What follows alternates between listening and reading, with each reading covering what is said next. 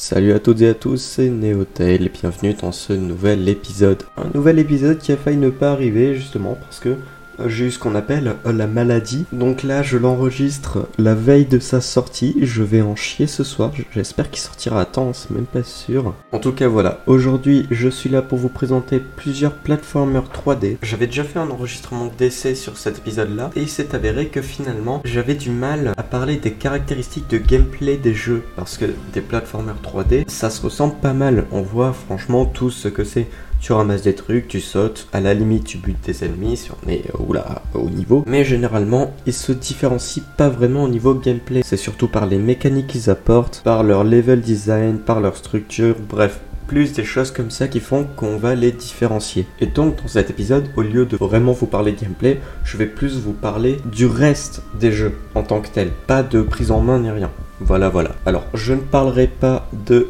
A Time et Chaos the Kangaroo parce que euh, j'ai déjà fait un épisode dédié sur ces jeux-là. Et je ne parlerai pas non plus de jeux trop connus, genre Rayman Spyro, tout le monde connaît. Donc voilà pour les précisions de départ, je pense qu'on est parti. Et on va commencer par Effie. Alors Effie, j'avais prévu d'en faire une vidéo à l'époque où je faisais encore des vidéos. Parce que c'était le jeu qui était arrivé en début d'année. Je l'avais fait à sa sortie, je l'avais bien poncé, hein, 100%. J'avais vraiment beaucoup aimé le jeu. Alors le jeu en soi a une structure très différente de ce qu'on peut trouver d'habitude dans des plateformers 3D. Il s'agit d'un open world. Alors là, arrêtez-vous.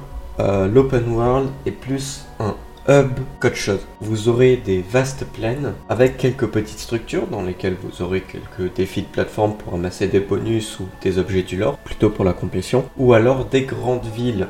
Mais ces grandes villes-là, en fait, ce sera plus des entrées vers des gros niveaux qu'autre chose. Alors c'est un jeu qui est axé action, mais qui a des combats pas si ouf que ça. Genre les combats, ok, on les fait, ils fonctionnent, mais euh, rien de plus. Enfin, moi je me souviens plus des moments d'exploration et des plateformes que des moments de combat. Alors que pour un jeu comme Ratchet Gladiators, ça va être le contraire. Et dernière chose pour la route, si vous avez Twitch Prime, et eh bah ben, vous avez très potentiellement ce jeu dans votre bibliothèque parce qu'il a déjà été offert. Si ça vous intéresse, que vous avez Twitch Prime, vous n'avez aucune excuse.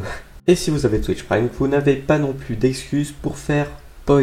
Poi, qu'est-ce que c'est? C'est la meilleure transition que j'ai jamais fait. C'est, c'est un Super Mario 64 like dans la structure.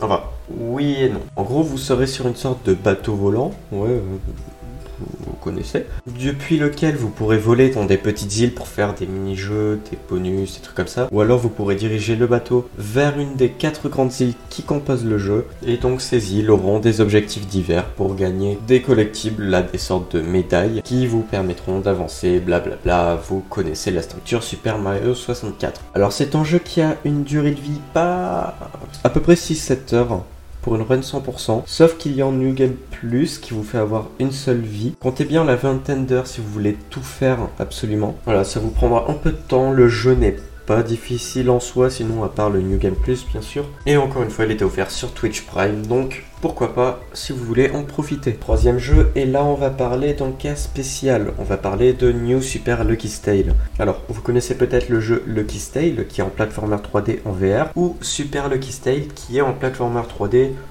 tout court. Et New Super Lucky Stale, c'est une version refaite de Super Lucky Stale. Enfin, une version améliorée, une grosse mise à jour, mais qui apporte beaucoup de changements. C'est un jeu qui avait été annoncé à la base sur Switch, où on disait en gros que principalement il y a un nouveau chapitre et maintenant tu peux contrôler la caméra parce que dans Super Lucky Style tu ne peux pas le faire. Alors oui, il y a ce changement là, bien sûr, mais il y a aussi énormément de changements. Par exemple, il y a certains niveaux qui ont été retravaillés entièrement pour correspondre à cette caméra qu'on peut maintenant bouger. J'ai aussi l'impression qu'avec ça, la durée de vie a été vachement rallongée parce que le premier, je l'avais fait en 5-6 heures, je l'avais complété.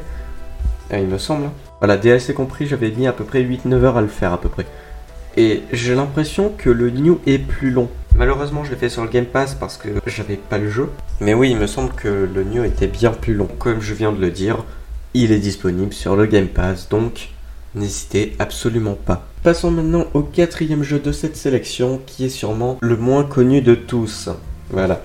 Est-ce que vous connaissez Suzy Cube. Alors, Suzy Cube, c'est un jeu sorti sur PC mais aussi sur mobile. Alors, j'ai pas testé la version mobile, je ne sais pas ce que ça donne, mais, j'ai bien peur qu'on se tape en pad virtuel et ça serait pas ouf. C'est un Super Mario 3D Land like. Alors c'est la première fois que je vois ça. La formule de 3D Land n'est pas celle qui a le plus convaincu, mais pourtant on a un jeu qui s'en inspire grandement. Alors pour ceux qui connaîtraient pas, c'est du très très très linéaire avec trois étoiles cachées dans chaque niveau, une structure en monde. Bref, vous prenez les Mario 2D, vous les transformez en 3D vous voyez à peu près ce que ça peut donner. Et Suzy Cube, c'est un jeu qui est pas cher en fait. Voilà, donc c'est un jeu qui coûte 6,50€, qui prend à peu près, euh, bah pareil, hein, euh, dans, la, dans la moyenne, ça prend 6-7 heures à terminer. Et ouais, c'est pas déconnant, comme je sais pas déconnant. Ça sera clairement pas le jeu qui va vous révolutionner en mode, ouais, putain, c'est trop bien. Mais si vous voulez passer le temps, vous cherchez un petit platformer 3D, je peux que vous le recommander celui-là. Allez, on passe à Over Saves the Universe. Alors, celui-là, c'est le plus connu. Voilà, on fait des contrastes ici, on aime bien. C'est le plus connu notamment parce que derrière le jeu, il y a les créateurs de Rick et Morty. Voilà, je sais pas si vous connaissez, c'est une petite série animée. C'est un jeu qui se joue en VR, mais le VR est totalement optionnel. En gros, vous êtes placé sur une sorte de fauteuil depuis lequel vous pourrez regarder votre personnage se déplacer. C'est en VR que ça trouve tout son sens. Vous contrôlez la caméra avec votre regard. Voilà. Donc voilà, la VR n'est absolument pas nécessaire, bien qu'elle aide plus à comprendre pourquoi la caméra. Mais en soi, vous pouvez le faire sans, il n'y a aucun problème. C'est un jeu extrêmement drôle, extrêmement grossier aussi. Putain, il y, y, a un nombre d'insultes à la seconde. Si vous voulez vous taper des bonnes grosses barres, c'est ici que ça se passe. Alors les deux derniers jeux dont je vais parler sont des jeux qui ne sont pas encore sortis, mais qui ont des démos disponibles. Le premier c'est Pumpkin Jack qui sort le 23 octobre prochain et qui est en plateforme 3D avec le thème d'Halloween. Le gameplay est assez classique, un peu comme celui des filles, hein. j'ai retrouvé certaines euh, similitudes, surtout dans les déplacements et les combats en soi. Cette fois on n'est pas sur un open world, on est sur clairement un jeu linéaire. Voilà, donc je vous en dis pas plus, c'est un jeu que je vais faire en stream le jour de sa sortie. Ceux qui sont sur le Discord vous savez que j'ai une histoire de merde avec ma fibre qui fait que je n'arrive jamais à la voir en fait. Euh, j'ai toujours des emmerdes avec ça. Mais là, je m'en fous, j'ai craqué, je streamerai en utilisant la connexion de mon téléphone. Voilà. Je serai là pour le streamer à sa sortie. D'ailleurs, je streamerai aussi Ghost Runner. Mais là, je m'égare. On va parler du dernier jeu qui est Demon Turf. Demon Turf, pareil encore une fois, il y a une démo, mais on sait pas quand il sort. C'est un jeu qui est graphiquement très très très charmant. Vous avez des sprites 2D dans un monde en 3D en gros. Genre votre personnage c'est du pixel art dans un monde en 3D. Oui, je sais, ça rappelle beaucoup Sonic Roboblast 2. Ouais, c'est aussi un peu ce qui m'a attiré au début, on va pas se cacher. Alors, avec cette démo, on est sur le principe du hub world qui mène à des niveaux purement linéaires.